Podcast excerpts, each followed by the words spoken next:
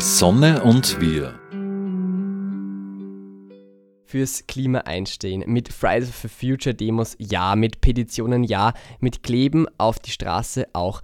Aber wie kann man noch für mehr Klimaschutz einstehen? Man klagt ein Gesetz. Genauer gesagt das Klimaschutzgesetz aus dem Jahr 2011. Dazu gleich mehr. Franziska ist eine der zwölf Klägerinnen. Alle davon sind minderjährig. Sie berufen sich auf ihr Kinderrecht. Unterstützt wird die Klage von der szenenbekannten Anwältin Michaela Krömer. Franziska, schön, dass Sie da sind. Sie wollen Ihren Nachnamen nicht nennen, darum nenne ich den jetzt nicht.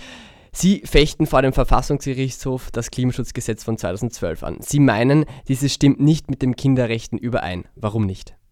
In unseren in der Verfassung verankerten Kinderrechten steht, dass jedes Kind ein Recht auf Schutz hat und dass jedes Kind auch ein Recht auf Schutz seiner Interessen hat.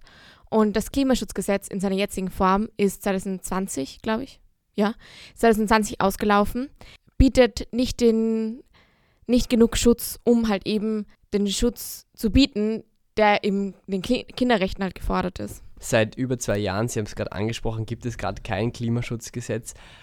Wenn es jetzt ein neues kommen soll und kommen wird, ähm, schauen wir mal, wie sollte das dann ausschauen?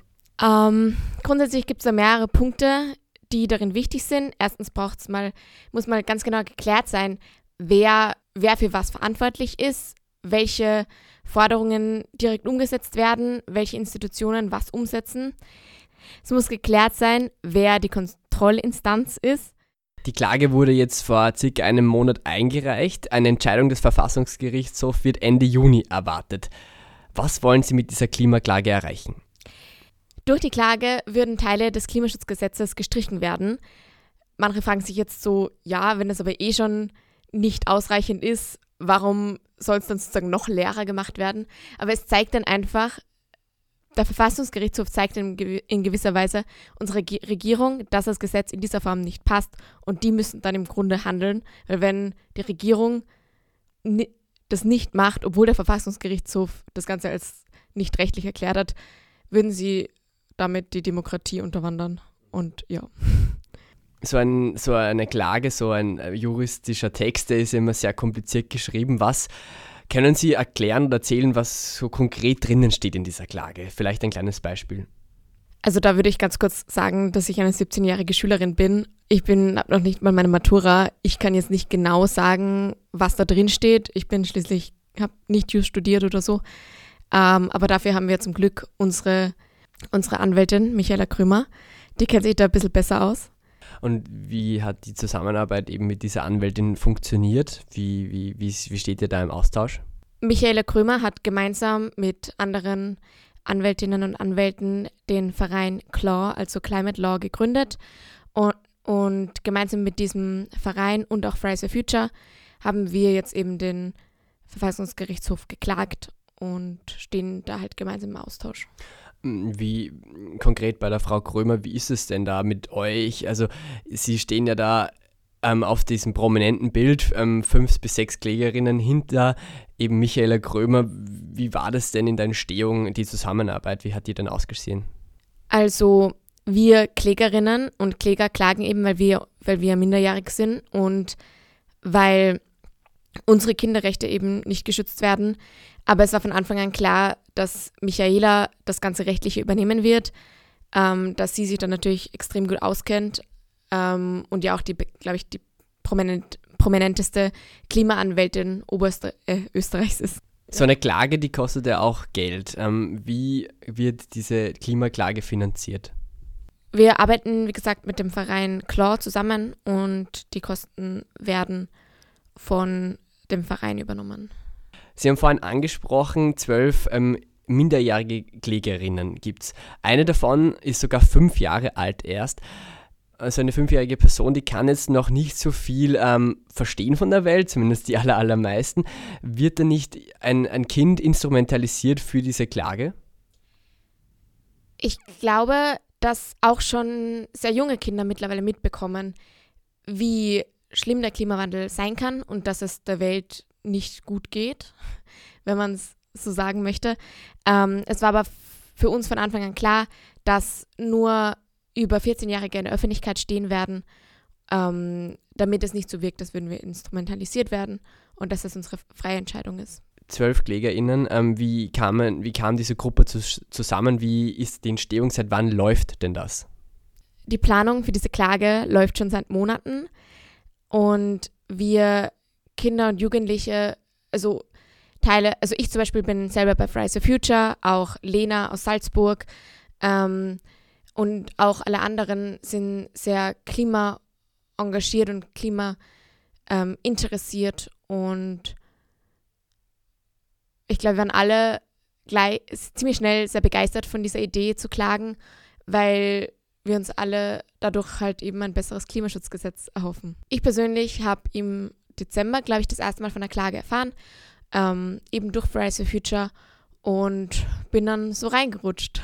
genau, und dann habe ich den Staat verklagt. Eben mit zwölf anderen kind Kindern und Jugendlichen. Michaela Krömer, also die Anwältin, die ihnen da hilft, sagt, die Klimakrise ist auch eine Kinderkrise. Warum?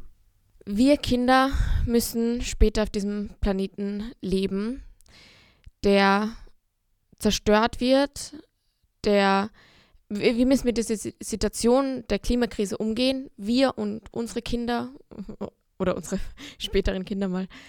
Ähm, und ich glaube, solange andere mehr für diese Krise verantwortlich sind, aber wir sie austragen müssen, ist die Klimakrise auch eine Kinderkrise. Mhm. Sie haben es vorhin gerade angesprochen, Sie klagen sozusagen den Staat Österreich an. Wie ist es Gefühl, eine Klägerin zu sein, die so etwas Großes anklagt wie den Staat Österreich? Eigentlich finde ich es ziemlich traurig, dass wir das machen müssen. Ähm, wir gehen seit Jahren demonstrieren, streiken ähm, und es hat sich immer noch nichts, oder es hat sich schon was getan, aber immer noch nicht genug. Und ich glaube, Klagen ist ein bisschen eine Notlösung. Also nicht, nicht eine Notlösung, aber ich glaube, wir wissen einfach nichts anderes mehr, was wir tun können. Und deshalb haben wir jetzt, jetzt eben entschieden zu klagen. Und könnte ich mich jetzt entscheiden, hätte ich es, glaube ich, also könnte ich entscheiden zwischen gutem Klimaschutz oder ich verklage den Staat, hätte ich mich für den guten Klimaschutz entschieden. Sie haben es gerade angesprochen, Sie gehen seit Jahren auf die Straße eben mit Fridays for Future. Viele in der Klimabewegung sind mittlerweile auch schon frustriert. Auch viele, die sich sehr engagieren, brennen nach ein bis zwei Jahren aus und hören einfach auf. Bei Ihnen ist das nicht so. Sie sind jetzt schon über zwei Jahre dabei, auch schon dabei gewesen, als Sie 15 waren, jetzt sind Sie 17. Wie machen Sie das? Also erstmal muss ich sagen, auf meiner ersten Demo war ich gleich mit 12 oder 13. Später dann mit 14 oder 15 bin ich dann wirklich zu Fridays for Future dazugekommen. Ähm, ich glaube, es ist wichtig, trotz dem ganzen Aktivismus zu, auf sich selbst zu schauen, seine eigenen Grenzen kennenzulernen, weil es bringt dem Planeten auch nichts, wenn man sich selber in einen Burnout arbeitet, wegen dem Aktivismus. Ähm, und natürlich sind wir frustriert, ich bin auch sehr oft sehr frustriert, aber ich glaube, aufgeben ist keine Option und wir werden weiter kämpfen, solange wir müssen. Mhm. Was müsste denn passieren, dass Sie radikalere Protestformen anwenden, außer jetzt demonstrieren zu gehen oder klagen? Also erstmal müsste ich sagen, ich verstehe die meisten Menschen, die jetzt schon radikalere Protestformen annehmen, ähm, weil uns läuft die Zeit davon. Für mich persönlich kommt es momentan einfach nicht in Frage, weil ich glaube, dass das einfach nicht so meine Protestform ist. Ähm, und ich habe jetzt so auch schon genug zu tun.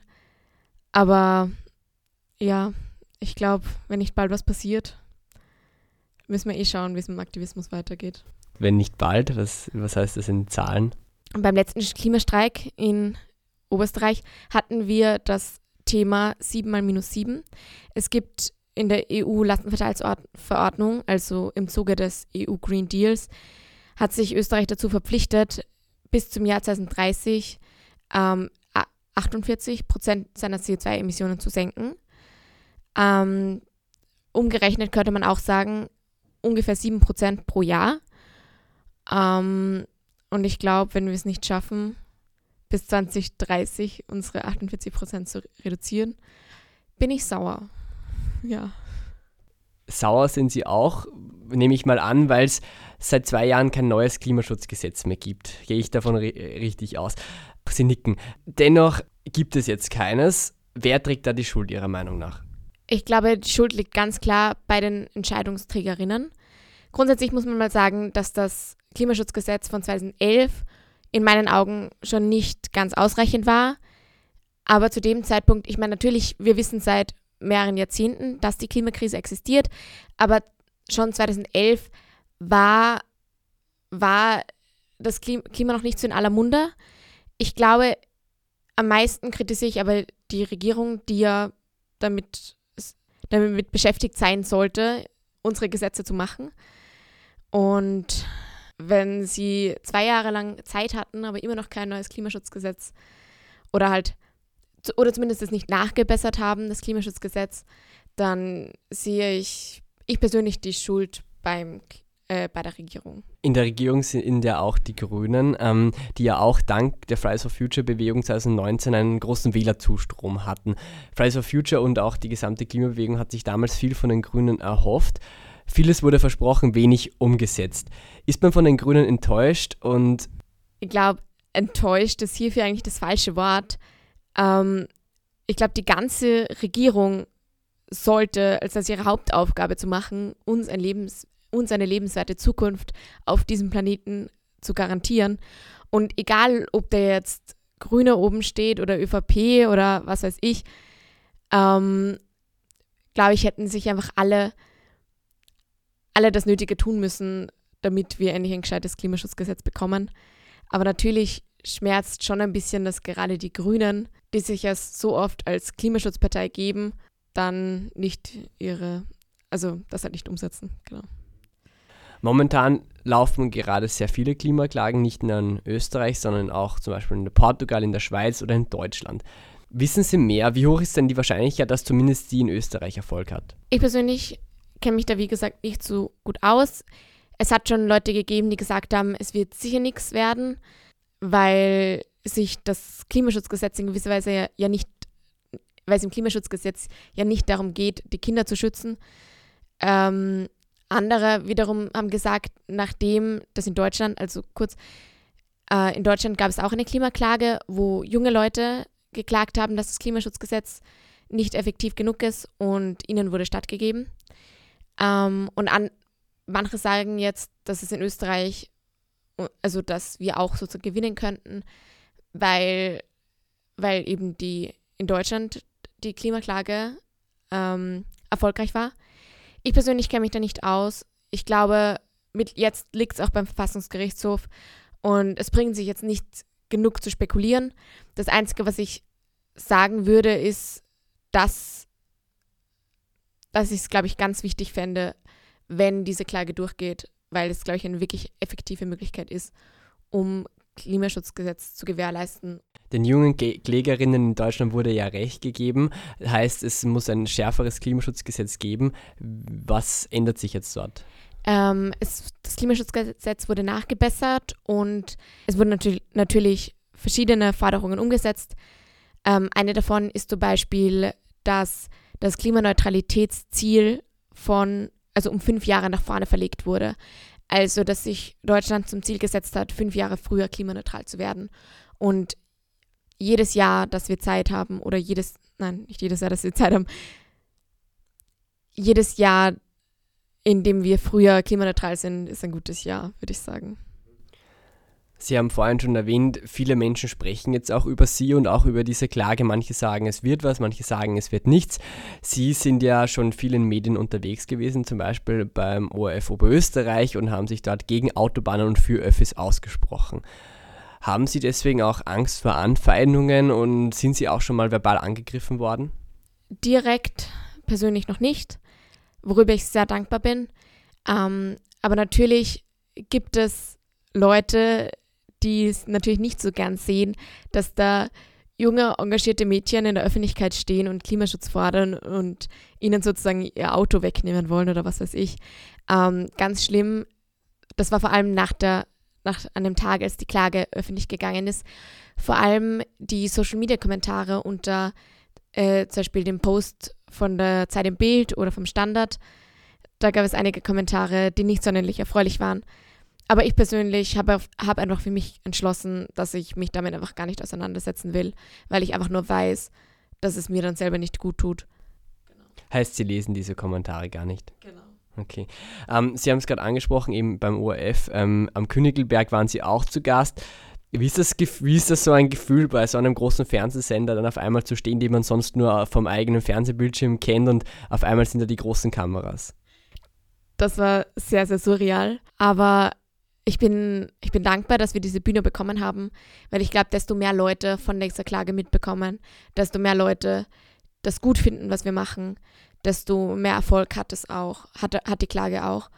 Und ich habe mich, also ich fand es gut, dass wir dann dort auch über die Klage reden durften ähm, und dass uns diese Bühne geboten wurde, uns und unseren Anliegen nach Klimaschutz, genau. Franziska, vier Jahre Fridays for Future. Sie sind ähm, neben ihrer Rolle als Klägerin auch noch bei Fridays for Future in Oberösterreich aktiv. Was hat sich in diesen vier Jahren getan? Extrem viel, würde ich sagen. Ähm, vielleicht nicht unbedingt auf klimapolitischer Ebene, ähm, aber ich glaube, es hat sich trotzdem viel getan. Erstens wurde Klimaschutz viel mehr zum Thema in ganz Österreich. Ähm, zum Beispiel in den Wahlkämpfen ist das Thema Klimaschutz gar nicht mehr wegzudenken. Ähm, ich glaube, mittlerweile findet auch mehr Klimabildung statt in Schulen. Es wird generell mehr, einfach mehr darüber gesprochen. Aber wir haben mittlerweile auch ein Klimaticket, was eine der besten klimamäßigen Investitionen oder Errungenschaften waren, die wir jetzt oder die es jetzt in Österreich gibt, seit Fridays for Future begonnen hat zu streiken. Das finde ich ziemlich cool. Ähm, in Europa wurde der European, European Green Deal ähm, der EU eben beschlossen. Genau, und auch innerhalb von Fridays for Future hat sich natürlich total viel getan und generell auch innerhalb der Klimabewegung, genau. Mhm. Was war denn Ihr Highlight in diesen vier Jahren? Mein allererster Klimastreik war natürlich ganz besonders. Ähm, zum ersten Mal früher von der Schule zu gehen und dann zu sehen, wie viele Leute hier gemeinsam für eine bessere Zukunft zu kämpfen, hat mir extrem viel Hoffnung gegeben und hat mir, hat mir so gezeigt, dass wir viele sind und dass wir das noch schaffen können in gewisser Weise. Und es gab auch andere ähm, tolle Situationen natürlich in diesen vier Jahren. Ganz besonders in Erinnerung ist mir sicher geblieben das europäische Fridays for Future Treffen in Turin. Das war letzten Sommer. Ähm, wo AktivistInnen aus ganz Europa zusammengekommen sind. Und wir haben über unseren Aktivismus gesprochen und wie es mit Fridays for Future in Europa weitergehen wird. Und das war ziemlich cool. Mhm. Sie haben es gerade angesprochen, Sie sind schon öfters von der Schule früher gegangen, um eben zu streiken an einem Freitag.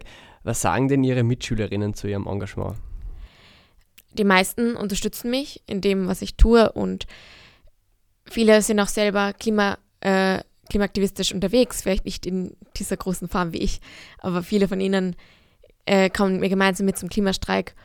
Ähm, und ich glaube, mittlerweile haben alle gecheckt, dass es so nicht mehr weitergehen kann und dass wir endlich effektiven Klimaschutz brauchen in Österreich.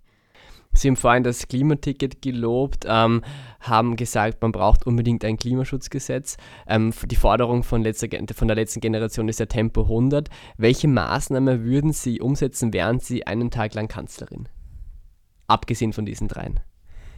Ich glaube, ich würde ein paar Autobahnen, Autobahnprojekte stoppen.